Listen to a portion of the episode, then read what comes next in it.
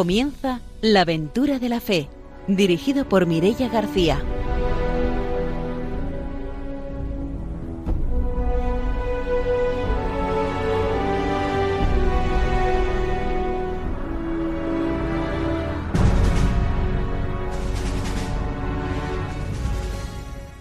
Buenas noches, bienvenidos a un nuevo programa de la Aventura de la Fe. Estamos en Radio María.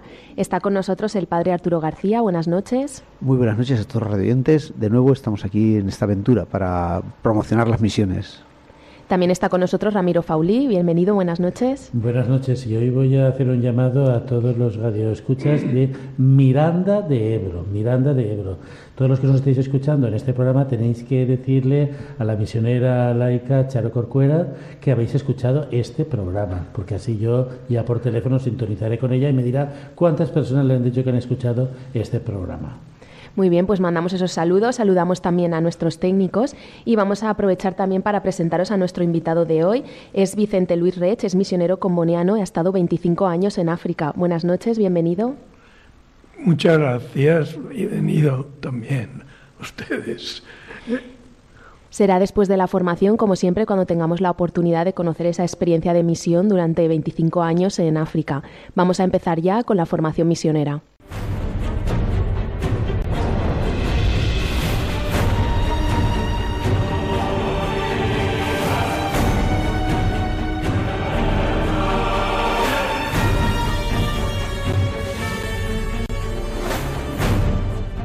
El padre Arturo García nos trae la formación misionera. Muy bien, pues continuamos con la Redentoris Missio y, y estábamos hablando del capítulo como el verdadero misionero es el santo. Realmente la santidad es lo que nos lleva a la misión. También decíamos que era actual porque el actual Papa nos ha hecho una exhortación animándonos a, a ser santos, porque ser santo es algo para todos los cristianos. Por el bautismo ya estamos llamados a ser santo. Y esto es lo que nos dice el Papa Juan Pablo, San Juan Pablo II en el número 91 de la Redentoris Missio. Me dirijo, por tanto, a los bautizados de las comunidades jóvenes y de las iglesias jóvenes. Hoy sois vosotros la esperanza de nuestra iglesia, que tiene dos mil años. Siendo jóvenes en la fe, debéis ser como los primeros cristianos e irradiar entusiasmo y valentía con generosa entrega a Dios y al prójimo. En una palabra, debéis tomar el camino de la santidad. Solo de esta manera podéis, podréis ser signos de Dios en el mundo y revivir en vuestros países la epopeya misionera de la Iglesia primitiva, y seréis también fermento de espíritu misionero para las iglesias más antiguas. Por su parte, los misioneros reflexionen sobre el deber de ser santos, que el don de la vocación les pide, renovando constantemente su espíritu y actualizando también su formación doctrinal y pastoral. El misionero ha de ser un contemplativo en la acción, él haya respuesta a los problemas a la luz de la palabra de Dios y con la oración personal y comunitaria, el contacto con los representantes de las tradiciones espirituales no cristianas, en particular las de Asia, me ha corroborado que el futuro de la misión depende en gran parte de la contemplación. El misionero, si no es contemplativo, no puede anunciar a Cristo de modo creíble.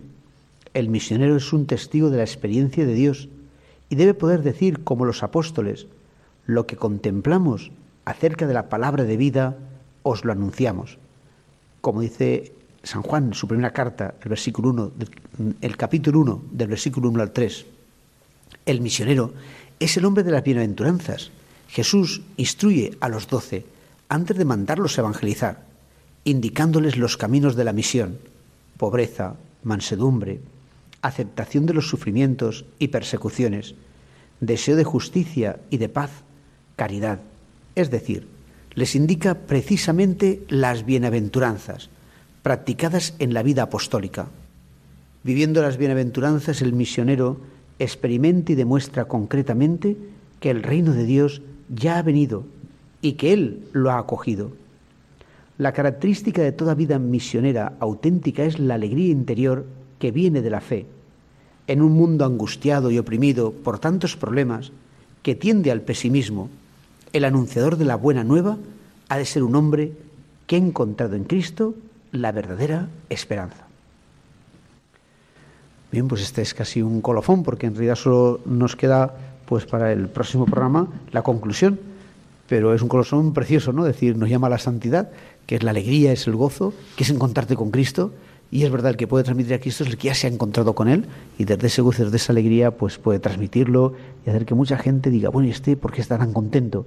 Eh, lo hemos escuchado, pues no sé, muchas veces aquí en la radio, en misioneros, pero también la vocación, ¿no? Cuando alguien tiene una vocación tal y dice, bueno, ¿y qué le ha pasado que está tan contento? Y es esa presencia de Dios que te llena de alegría, como diría la Virgen María también cuando se encuentra con Santa Isabel, después de estar pues llena de Dios y del Espíritu Santo, eh, embarazada ya de Jesucristo y estaba llena de alegría.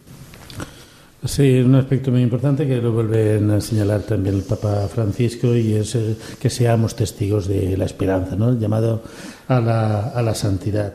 Y algo muy importante que a veces, bueno, está como aparcado dentro de la vida de la misión, y es que la expectativa que tenemos acerca del misionero es solamente qué hace el misionero, ¿no? Y entonces, bueno, lo que hace es accesorio, sino qué es el misionero como testigo, ¿no? Ser y estar, parece que es. Sí, y el ser y el estar, el saber estar.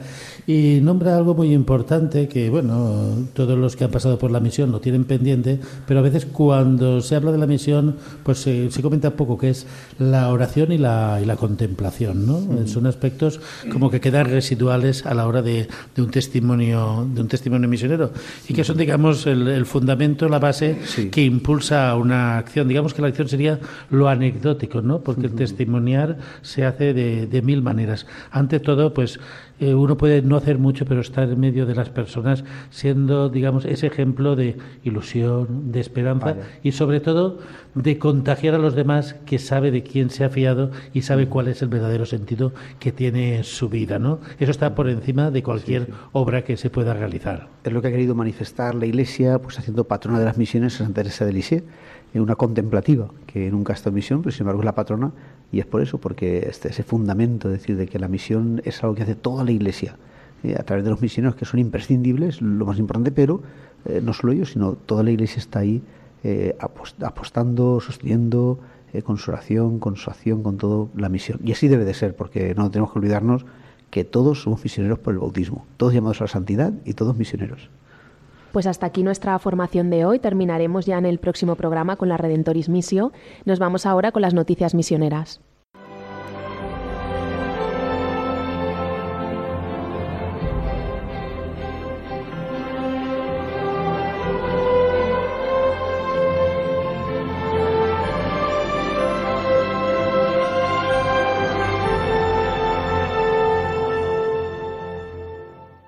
Ramiro Faulí nos trae las noticias misioneras.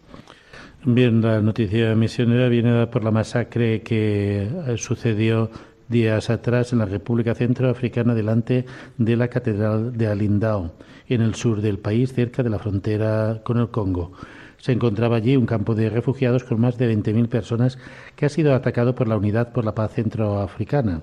El resultado ha sido de 40 muertos. Esa es la respuesta de un grupo armado al asesinato de un musulmán en manos de los anti-Balaka.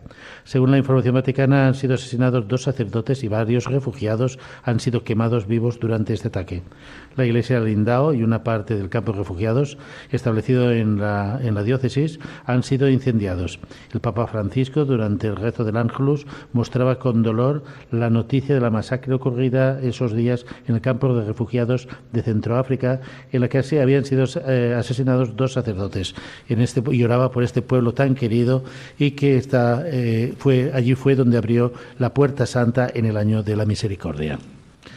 Bueno, vemos nuevamente la situación en algunos países de África como eh, están en situaciones de, martirio. Y una noticia de esperanza también para África es que el Papa eh, viajará a Marruecos eh, dentro de poco, será en el mes de marzo, así lo ha manifestado la oficina de prensa de la Santa Sede, que el Papa viajará a las ciudades de Rabat y Casablanca.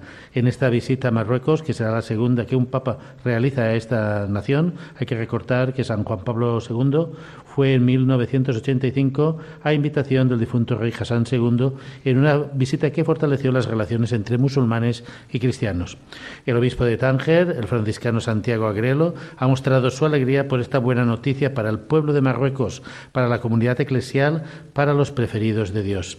Recordaba así, Monseñor Agrelo, la visita de San Juan Pablo II, que aportó un gran caudal de esperanza, de caridad y de bendiciones. Así pues, esperan al Papa Francisco como pastor de Iglesia Universal que viene a encontrarse con el pueblo marroquí y con sus autoridades entre otras con el rey Mohamed VI, en un marco de diálogo interreligioso entre musulmanes y cristianos. Bueno, también África tan cercana y a veces tan alejada es signo también de ecumenismo y de, relación entre las, las iglesias. ¿no? El gran reto en, en África es pues que haya una concordia entre musulmanes y cristianos. Pues después de las noticias misioneras nos vamos ya con la entrevista.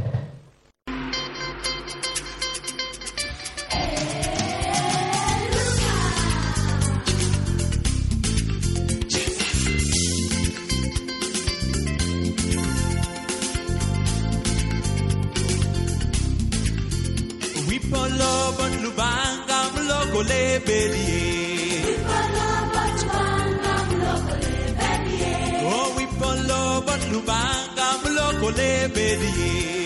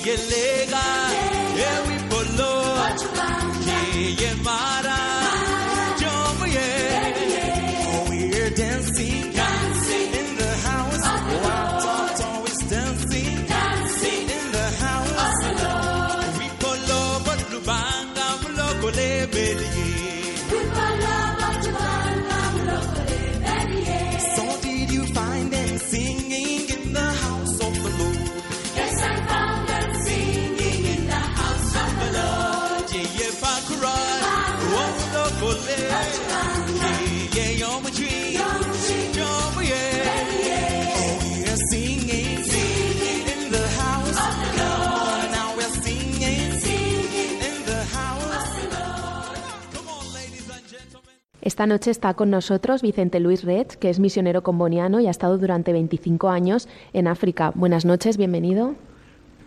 Muchas gracias. Agradezco la oportunidad de poder pues, comunicar algo de mi propia experiencia, ¿verdad? Antes ustedes recalcaban la perspectiva contemplativa de la misión.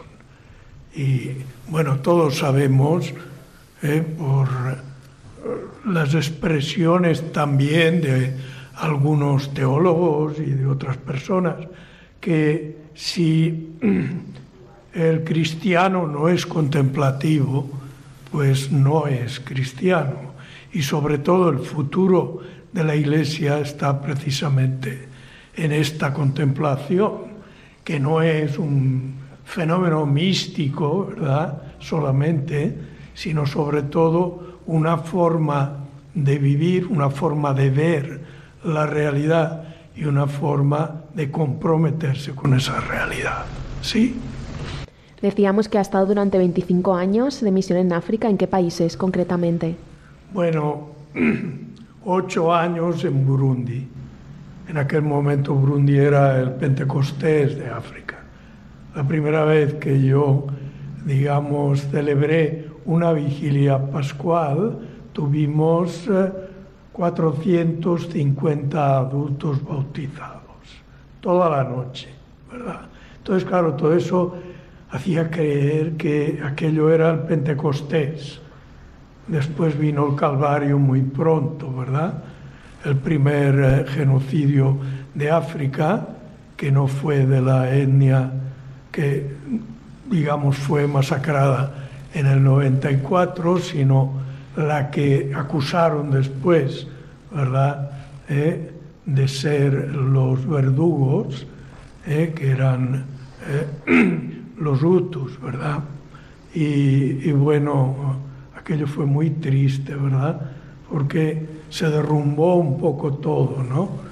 Y quisimos en aquel momento pues insistir en eh, que eh, iglesia año cero otra vez. ¿verdad?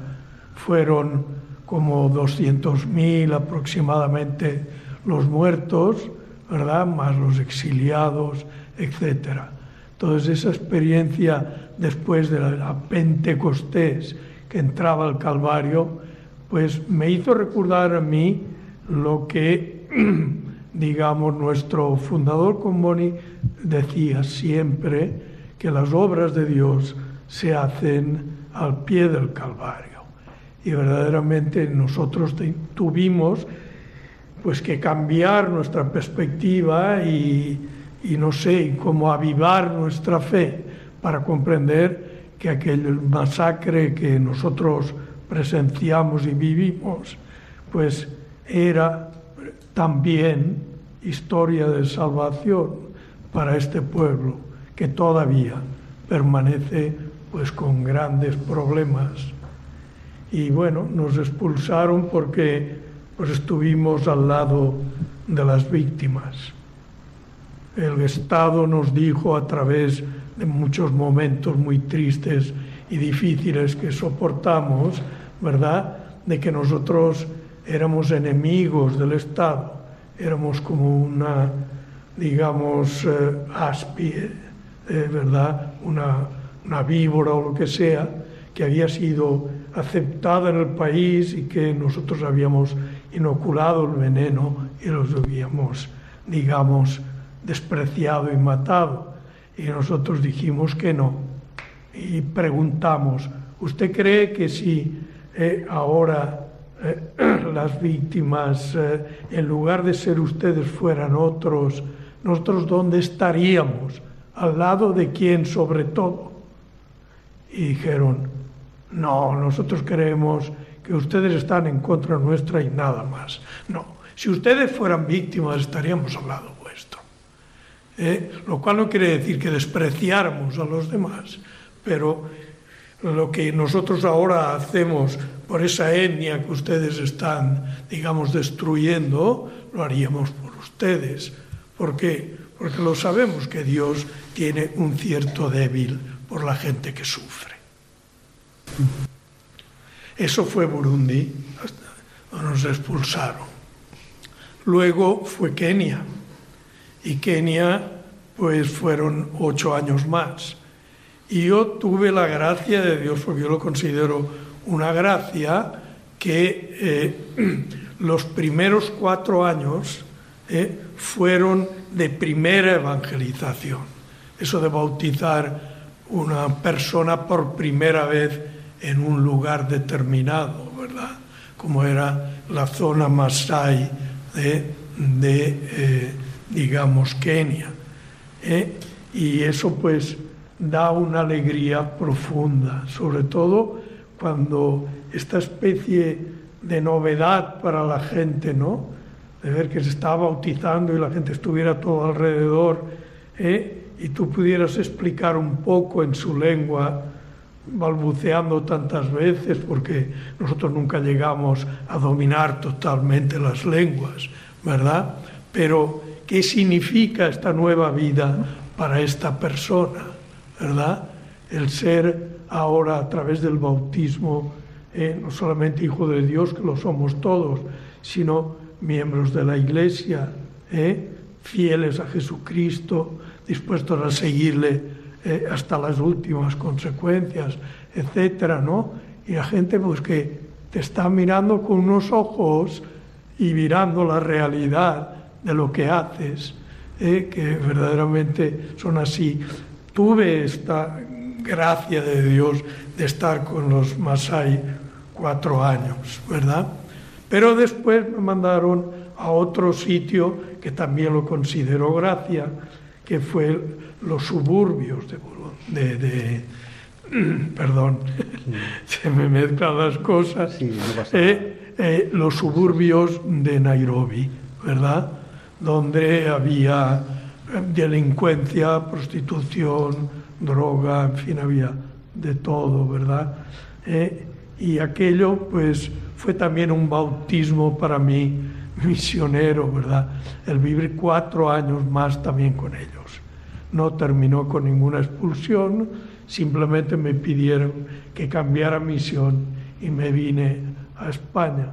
Pero para mí fue fundamental para lo que vino después, porque yo me preparé, eh, digamos, con estudios de antropología y otras cosas, y allí yo lo viví, lo palpé directamente, aunque eh, lo tuve que manifestar eh, de una forma, pues no como yo hubiera querido, pero hicimos o hice lo posible con el barrio que me tocó, pero terminábamos a veces, digamos, nuestra, eh, nuestro contacto con la gente, nuestro estar con ellos, nuestro anunciarles algo por la noche en una pequeña capillita que teníamos, nos sentíamos, nos sentamos en una estera que había y hablando de lo que hablábamos de la oración y de la contemplación, allí terminábamos nuestro día.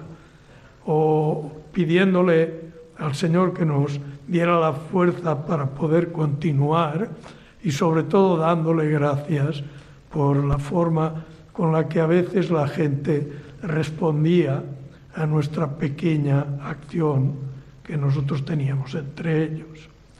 La última fue Sudáfrica y mis estudios a lo largo de todo mi currículum, digamos, como misionero en París y en otros sitios, pues me ayudó para ejercitar la misión de una forma diferente, formar africanos sacerdotes, misioneros comunianos y también de otras congregaciones, por ejemplo, de onianos, como en el sitio donde nos encontramos en este momento, ¿verdad?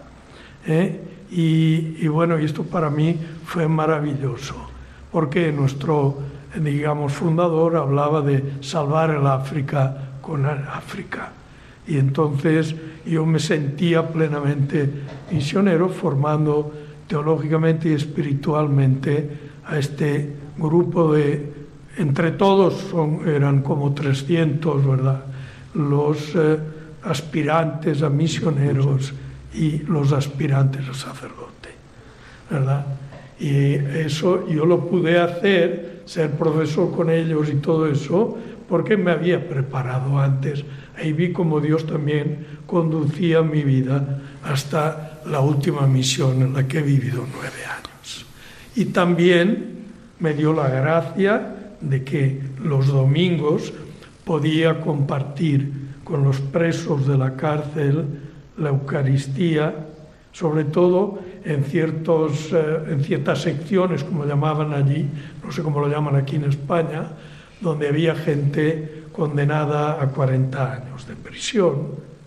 No había ya pena de muerte, con el fin del apartheid terminó la pena de muerte, pero las cadenas perpetuas sí que estaban. Pero venían a la Eucaristía, rezaban, terminaba la, celebración o antes de que acabara, cuando acababan de comulgar y se arrodillaban, ponían los codos encima de la silla y daban gracias a Dios de una forma que ni yo a veces me sentía, digamos, con ánimos de hacerla. Todas estas cosas yo creo que son dones de Dios que da a el misionero, ¿verdad? No solo misionero, porque todos somos misioneros y todos somos misión en la iglesia, pero la vivencia de lo que tradicionalmente se llama misión da mucho más de lo que nosotros podamos. Bien, usted ha nombrado varios países, varios contextos, de toda una amalgama, ¿no? Y a mí me gustaría poco a poco ir preguntando de distintos aspectos. Me llama primero la atención de la experiencia de Burundi, ¿no? Me gustaría un poco conocer el ambiente, digamos, de enfrentamiento, de violencia, en el cual atribuyen, ¿no? Al misionero parte, ¿no? Parte del mal que vive el país, porque en otros países la experiencia es que atribuyen el bienestar o la educación o la sanidad al misionero, pero ¿cómo se vive desde, desde una persona de fe el que atribuyan eh, este, este enfrentamiento. ¿no? Bueno, ya antes mencionábamos que el Calvario, eso es esencial para la difusión del Evangelio y la evangelización en general. no vamos a esperar que aplaudan, ¿verdad? Pero es que nosotros empezamos lo que se podía llamar, eh, lo que hoy se llama las Small Christian Communities. ¿eh? No existían. Era eh, algo así parecido como las, digamos, comunidades de base, con el ver, juzgar y actuar. ¿no?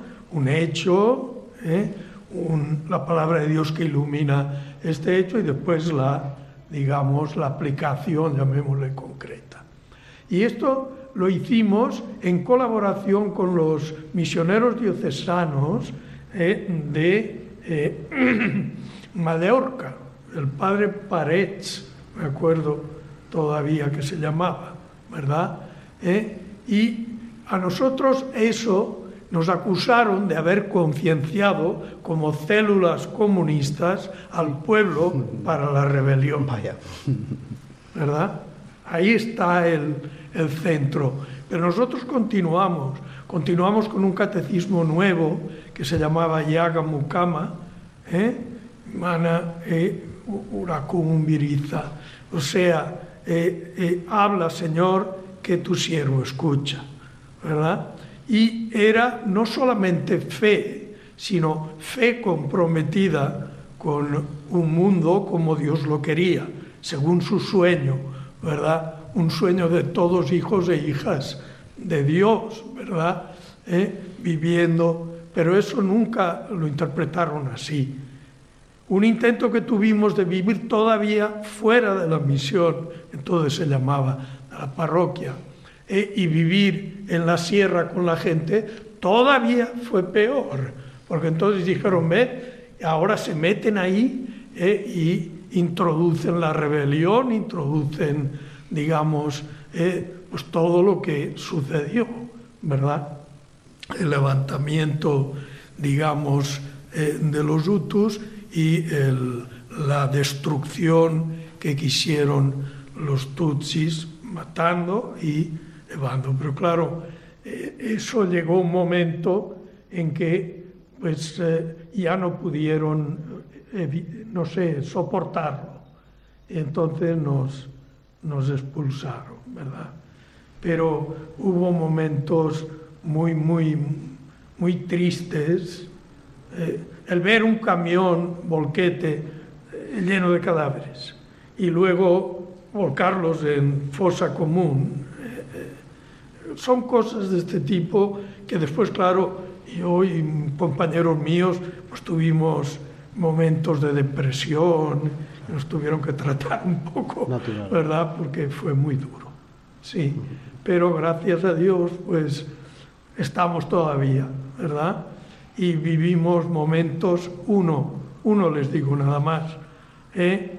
nosotros eliminamos, esto creo que lo mencioné creo en otra ocasión, ¿verdad? Eliminamos el abrazo de la paz o el saludo de la paz eh, durante las matanzas, ¿verdad?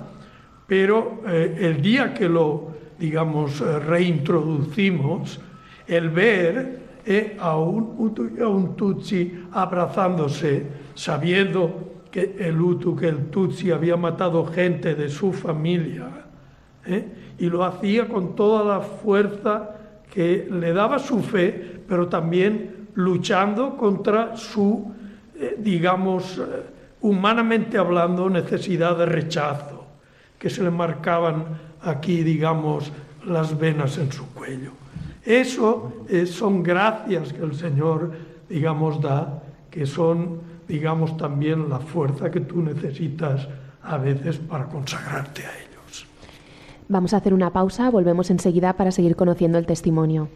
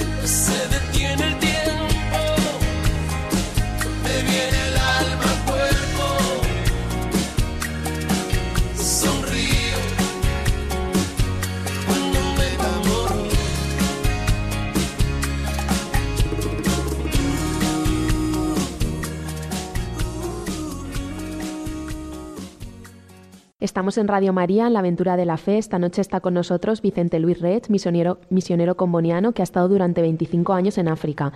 Nos ha estado hablando antes de la pausa de su experiencia en Burundi. Nos gustaría ahora que nos contara un poco la experiencia de Kenia, cómo es la realidad social que encontró allí.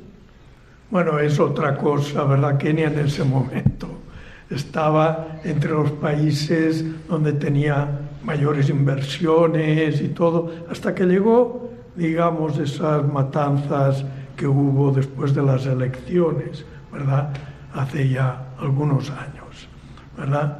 Pero en aquel entonces era una pujante, digamos, eh, sociedad desarrollándose cada vez más, ¿verdad? Eh, eliminando pobreza, era una cosa maravillosa.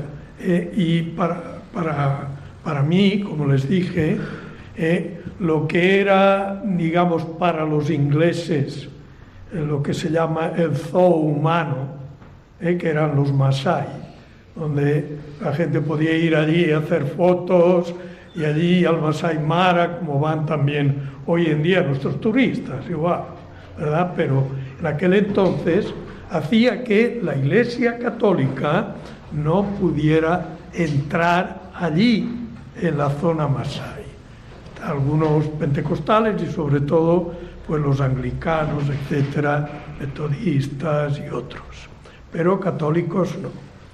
Entonces, pues cuando llegó la independencia, la Iglesia Católica entró, ¿verdad? Entonces, claro, para nosotros eh, la zona Masai era como una zona virgen, ¿eh?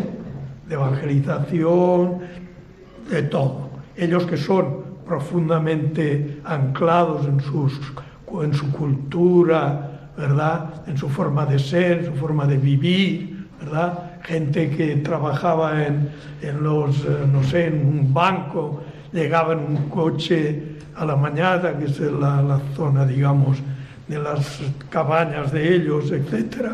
Se quitaba todo, se ponía un clámide, desnudo bajo, ¿eh? y participaba de los ritos de iniciación, etcétera, etcétera.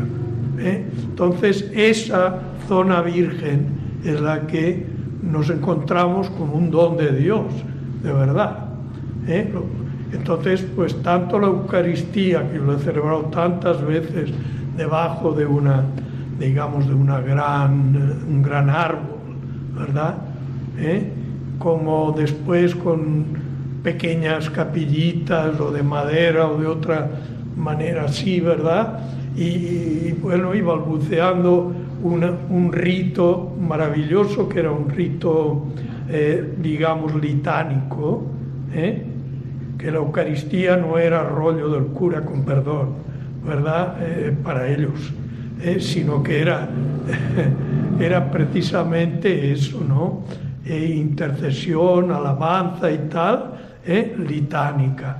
La, la, plegaria eucarística era una pura, digamos, celebración en la que la gente alababa y pedía, alababa y pedía, ¿verdad? Entonces, eso para mí fue algo maravilloso, es como volver a empezar la misión que yo había dejado en Burundi de primera evangelización.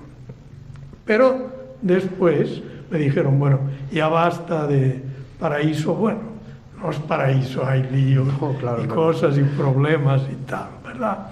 Bien, y los mismos, eh, digamos, más allá un momento que también masacraron algunos eh, kikuyu y hubo problemas, el problema del hambre, que los tuvimos que dar porque quedaban los, eh, las mujeres los ancianos y los niños mientras los otros iban buscando un poco pasto, en fin. Todo eso no fue solo paraíso, pero vamos, fue una cosa maravillosa.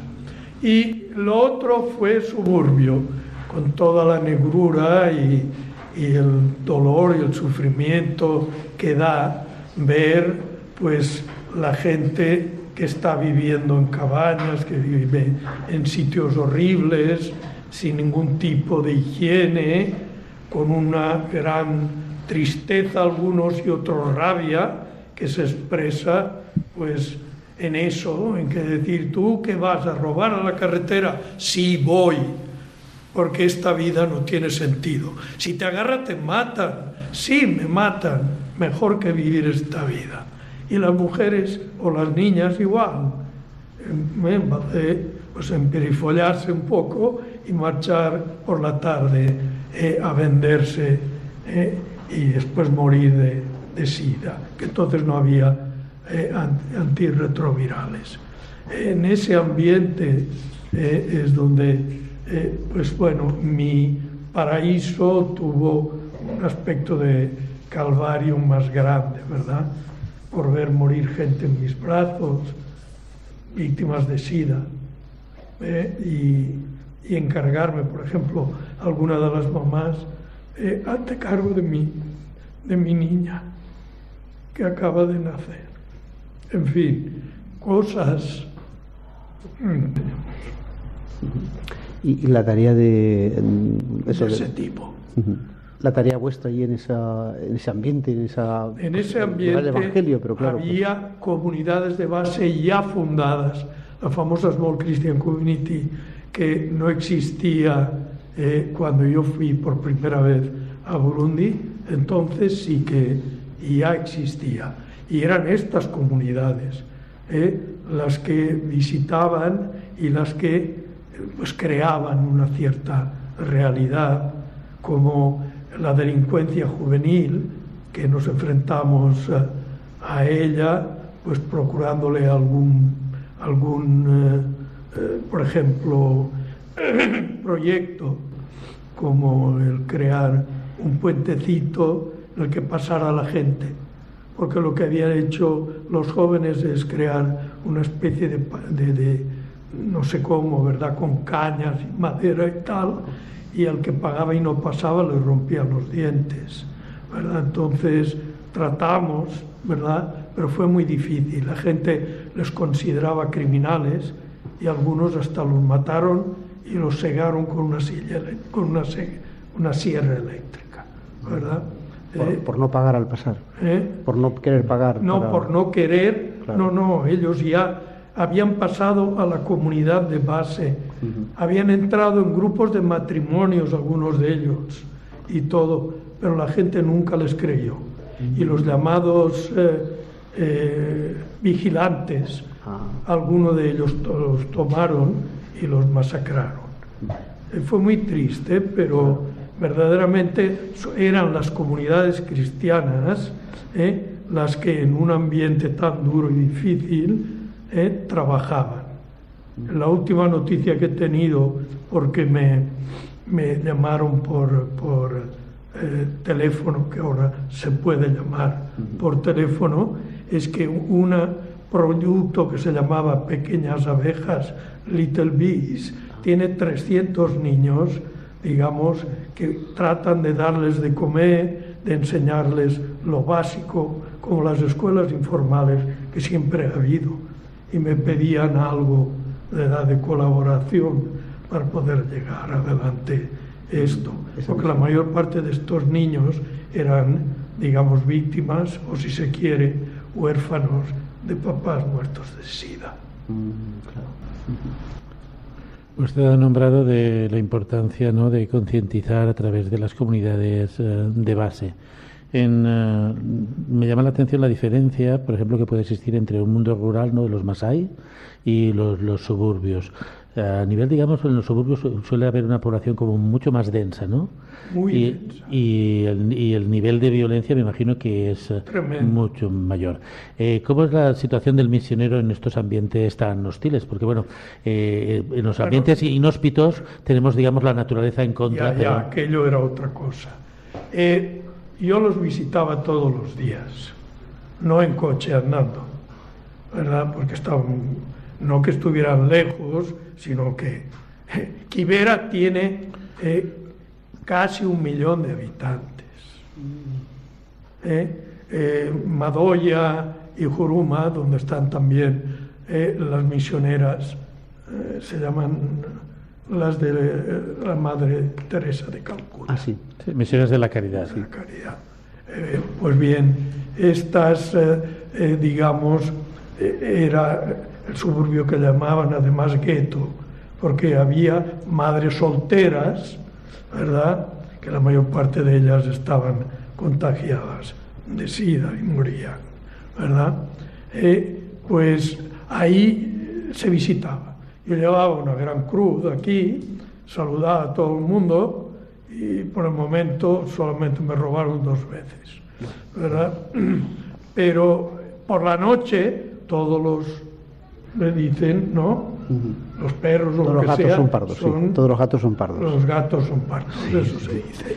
Y entonces tenía siempre alguien que me acompañaba cuando la Eucaristía o, o el, digamos, la reunión de la comunidad se alargaba y se hacía de noche. Se sabe que en el trópico se hace de noche muy pronto. Entonces, caminar con ellos, estar con ellos, eso era, tanto enfermos como sanos, no porque fueran católicos, ni porque creyeran, ni nada, ¿verdad? ¿Eh? Compartir con ellos la vida. Toda la semana, lunes, martes, miércoles y jueves. El viernes era dedicado solo a los enfermos. ¿eh? y los miembros de la comunidad me acompañaban a todos, aunque no fueran católicos. ¿eh? Aceptaban que se rezase por ellos y que se compartiese un poco el dolor de su enfermedad, ¿verdad? Eso era. No había ninguna pretensión, ningún eh, proselitismo, ninguna cosa de este tipo, ¿verdad? Porque además el barrio estaba rodeado de dos mezquitas que todo el santo día no solamente rezaban, sino que, digamos, hablaban mal de los cristianos y de Cristo. Anda, ah, sí, sí, sí. ¿verdad? Entonces, era vivir con ellos. Por la noche llegabas y ya está. En la época de las lluvias, mojadito, pero muy feliz. Qué bueno. Y no sé, todo esto, claro, después de muchos años, pero al principio de todo, pues cómo fue, no sé, cómo se te ocurrió a ti querer ser sacerdote o esta, cómo surgió tu vocación. Eh, ¿Quieres decir? Cuando tú, mm, no sé, si eras un niño, un joven y dijiste... Ah, voy ya, sí, ser- sí. Yo cuando era pequeño me preguntaban qué quería ser Sí, sí. y decía seminarista, cura y misionero. Ah, vaya. Sí. Sí, sí. Después se diluyó un poco esto cuando entré en el seminario metropolitano de Valencia, los ocho años que estuve allí, Ujú. pero un misionero vino un día y hizo revivir esa realidad. ¿verdad? Misionera que es por la que, pues eso, ma- marché a África y, y he estado estos Porque- 25 años, menos un paréntesis de 5 años con, eh, en- en- con los eh, indígenas en las montañas de donde hay tanta droga ahora y tanta violencia de México. Ah, sí, sí. ¿Y, ¿Y qué edad tendría cuando fue al seminario? Yo tenía 11 años. Ah, qué bueno, fíjate, sí, sí, sí. Casi Ya nada. sabes, era la primera. Éramos un, una- un centenar, éramos 105. Dividieron los que éramos de 11 y 12 años y los de 13 y la segunda sección. ¿verdad? Ya que estamos hablando de vocaciones, me gustaría un poco preguntarle su experiencia con las vocaciones africanas ahora que... Uy, la periodo- experiencia fue maravillosa en cuanto, bueno, eh, no sé si tendré tiempo, pero verdaderamente el, el, ponerte delante ¿eh?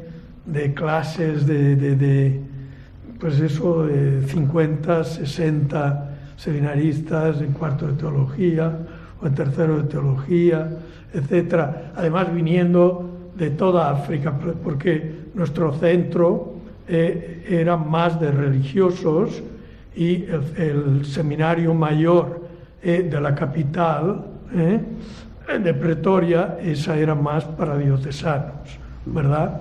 Y, bueno... Que era en Sudáfrica. sí, en Sudáfrica. no, pues tú veías, digamos, esta gente, ¿no? que deseaba ser sacerdote, que estudiaba, gente, algunos inteligentísimos, etcétera, ¿verdad? ¿Eh? Y, que rezaba. ¿eh? Yo siempre, cuando empezaba la, clase o lo que fuera, ¿verdad? Eh, siempre rezaba. Rezaba, ya sea un poco iluminado por la palabra de Dios, que ese día había meditado, porque nosotros teníamos la Eucaristía por la tarde, o o simplemente por los acontecimientos que sucedían. Hay que tener en cuenta que Sudáfrica es uno de los países más violentos del mundo, ¿verdad? ¿Eh? Y que por lo tanto cosas que aquí ni nos soñaríamos, cada dos o tres minutos ¿eh? o hay un una muerte o una violación, ¿verdad? Entonces, en ese ambiente ver estos muchachos y, ¿verdad?, con ganas eh, de, entregarse, de ser sacerdotes, de predicar la buena noticia, de luchar contra la violencia, contra los mismos abusos eh, que se dan y muchísimo también, eh, digamos, en Sudáfrica, etcétera, ¿no? Pues eso para mí era, era una gran consolación. Y los nuestros también, que teníamos un grupito también nuestro, ¿verdad? En nuestra casa, ¿eh? como rezaban, como sin que les dijeras nada, se pasaban a veces después de, de cenar eh, tiempo en la capilla, en fin, veías que la vocación no era que porque tenían hambre vinieron a comer en nuestras casas, ¿verdad? Sino porque querían ser digamos, ministros ordenados en ¿eh? la Iglesia Católica ¿eh? y entregarse a sus hermanos. Eso para mí fue maravilloso. ¿Y era para ellos una dificultad, cómo vivían esa dificultad de sus creencias, tras, digamos, de antes, no decir? Los tradicionales. Claro, sí, esas llamados. Sí. Estas, eh, digamos, lo hice por los seminaristas. sí, por seminaristas o en general también, ¿no? Ellos, claro, tienen su mentalidad de que los blancos, eh, con una cierta diferencia de los misioneros, pues han venido a destruirles su cultura, su religión y todo, ¿verdad? Y eso pues lo expresaban eh, directamente sin ningún problema y también lo escribían en sus trabajos que hacían cuando hablaban de la evangelización de sus países, ¿verdad? Y claro, esa, esa esa forma, digamos, de ver las cosas, pues no es fácil quitarla, ¿verdad? Si nosotros nos quejamos que la gente de Latinoamérica o Hispanoamérica, como queramos, que todavía está hablando de nuestra, digamos, colonización de hace siglos, imagínate si no van a estar hablando de lo que pasó hace dos días. Ahora, hacían una cierta distinción entre el misionero y el colonizador, ¿verdad? Pero una cierta, ¿eh? Hay un proverbio kikuyu que dice, misionero y colonizador son la misma cosa. O sea que habrá, habría que ver, ¿verdad? Sí.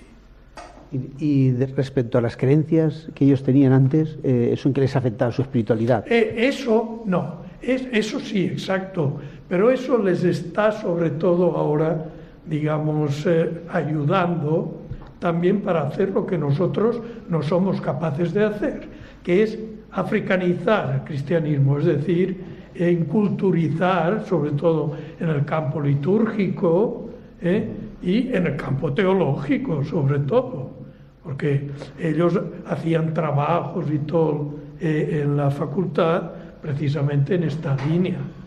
Y yo he tenido también que hacer mi especialización, ¿verdad?, eh, académica, precisamente estudiando las iglesias independientes africanas, que son un intento que para nosotros nos puede parecer pues herético o lo que queramos, ¿eh? pero de africanizar, es decir, no hacer ver que Jesucristo es un extranjero y los que lo trajeron eran blancos que estaban en complicidad con los misioneros, ¿verdad? O sea, y luego, y, se sentían libres de la superstición al ser cristianos o todavía tiene ese peso ahí a lo mejor de la superstición que eh, es... Puede tener peso en sus familias más que en ellos, ¿eh? sobre todo si ya llegaban en tiempo que pues habían hecho su noviciado y habían hecho su experiencia de fe y todo. Pero sí, ellos verdaderamente les influye, eso, es evidentísimo, ¿no? Los antepasados son fundamentales para ellos.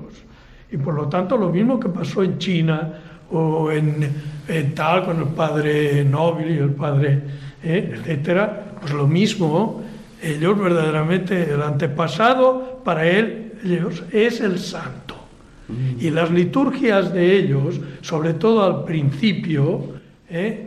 Eh, que están más o menos aprobadas a nivel diocesano, a nivel lo que sea, pero con muchas cautelas porque no es cosa oficial, ¿verdad?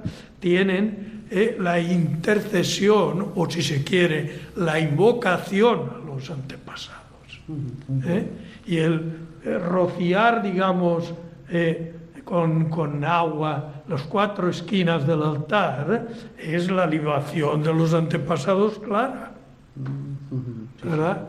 Entonces eso es lo que verdaderamente eh, ves el entusiasmo también de estos africanos que van a ser el futuro de la iglesia porque nosotros estamos muriendo. Claro, verdad, sí, sí. Bueno, necesitaríamos otro programa para seguir conociendo el testimonio de Vicente Luis, así que le invitamos a volver otro día que nos siga contando su experiencia. Yo, de acuerdo. Muchas gracias por haber compartido su testimonio con nosotros.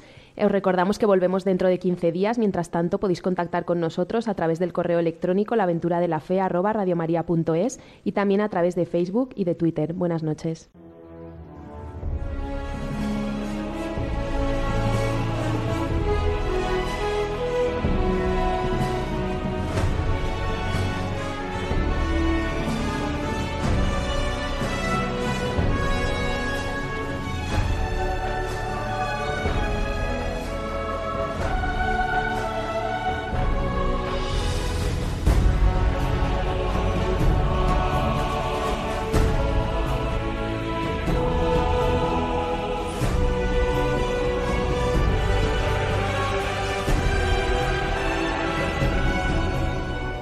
Han escuchado en Radio María La aventura de la fe, dirigido por Mirella García.